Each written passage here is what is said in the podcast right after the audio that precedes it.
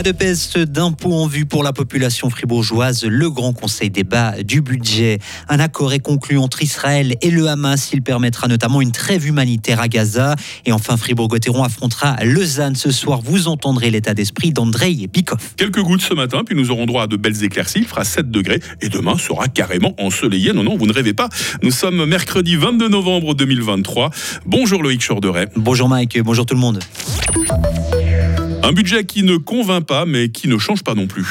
Des débats vifs, mais pas de grosses vagues donc hier au Parlement fribourgeois. Les élus du Grand Conseil ont entamé l'examen du budget 2024 de l'État. Et si l'ambiance était agitée devant l'hôtel cantonal où manifestait le personnel du service de l'enfance et de la jeunesse qui demandait plus de moyens, dans l'hémicycle, en revanche, les discussions n'ont guère débordé. Sarah Camporini. L'UDC a certes bien tenté de renvoyer sa copie au gouvernement pour qu'il diminue le coefficient d'impôt de 2 points à 94%, mais en vain, la proposition a été rejetée à une large majorité. Aucun autre parti n'a combattu l'entrée en matière sur ce budget qui ne satisfait totalement personne, comme l'a reconnu le grand argentier Jean-Pierre Sillonne, et engendre pas mal de frustration, a déclaré pour sa part le chef du groupe Vert et Allié François Ingold. Pour la gauche, le canton a en effet les moyens et surtout des réserves pour faire des efforts supplémentaires en faveur de la population confrontée à la hausse des primes maladie, des loyers et de l'énergie. À droite, on a surtout souligné l'importance d'être prudent avec des finances cantonales plutôt bonnes, mais un avenir incertain, notamment en matière de péréquation financière. Et les débats sur le budget 2024 se poursuivent ce matin au Grand Conseil. L'Union européenne est prête à discuter recherche avec la Suisse et notamment le très important programme Horizon Europe.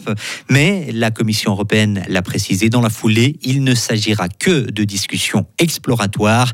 Les négociations ne débuteront que si un accord global est discuté, indique la Commission européenne. Le concours de la Suisse 2023 récompense le roman Triste Tigre, un livre écrit par l'autrice française Neige Sino. Elle évoque dans ce roman un sujet difficile, les viols qu'elle a subis par son beau-père quand elle était enfant. Ce prix a été annoncé hier soir à l'ambassade de France à Berne. Triste Tigre a déjà été salué par le prix Femina. Une trêve humanitaire à Gaza et des otages libérés. Le gouvernement israélien a donné aujourd'hui son accord pour obtenir la libération de 50 personnes des femmes et des enfants. En échange, Israël relâchera des prisonniers palestiniens. La pause humanitaire devrait être annoncée dans les prochaines 24 heures et durer 4 jours.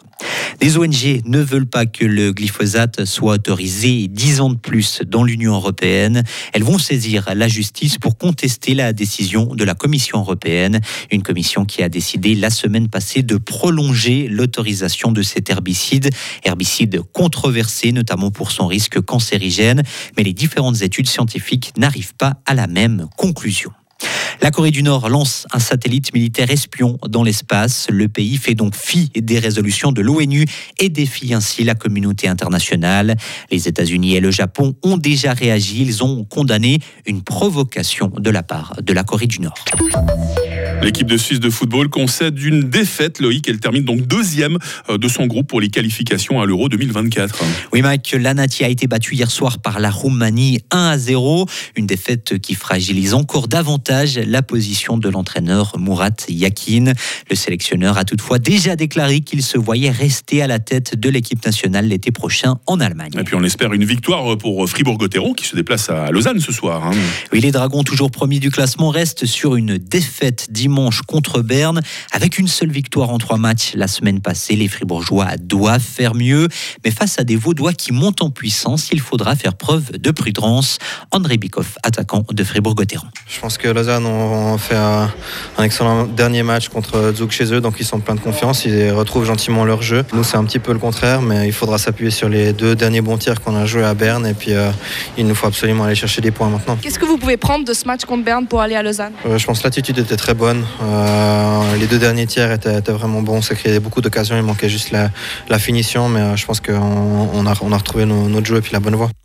Lausanne, Fribourg-Gotteron, une partie que vous pourrez bien sûr, bien sûr suivre en direct sur Radio FR dès 19h45. Et Léo nous mettra déjà dans l'ambiance hein, dans notre rubrique jour de match. C'est d'ici une petite dizaine de minutes avec des cadeaux hein, pour les supporters gourmands. Loïc de retour pour l'info à 8h30. Retrouvez toute l'info sur frappe et frappe.ch. Il est 8h07. La météo avec l'IRT Automobile, votre partenaire Mercedes-Benz à Payerne, là pour vous depuis 1983. Vous avait prévenu qu'il y aurait de gros nuages euh, ce matin. Il risque encore de pleuvoir aussi, hein, avec de la neige à 900 mètres. Et puis, ces prochaines heures, ça c'est la bonne nouvelle, le temps va redevenir sec. Nous pourrons profiter de belles éclaircies. Par contre, attention, on va sentir la bise. Il faut s'emmitoufler ce matin, avec 0 degré à Charmey, avec 1 degré à Fribourg, avec 3 degrés à Estavayer-le-Lac.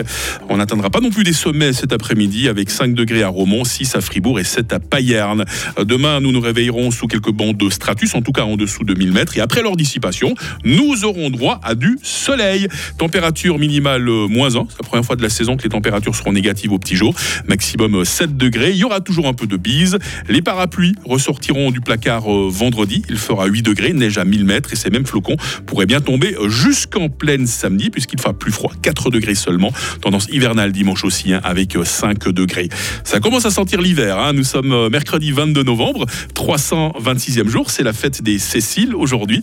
On a vu le jour se lever à 7h43. On verra la nuit tomber à 16h50.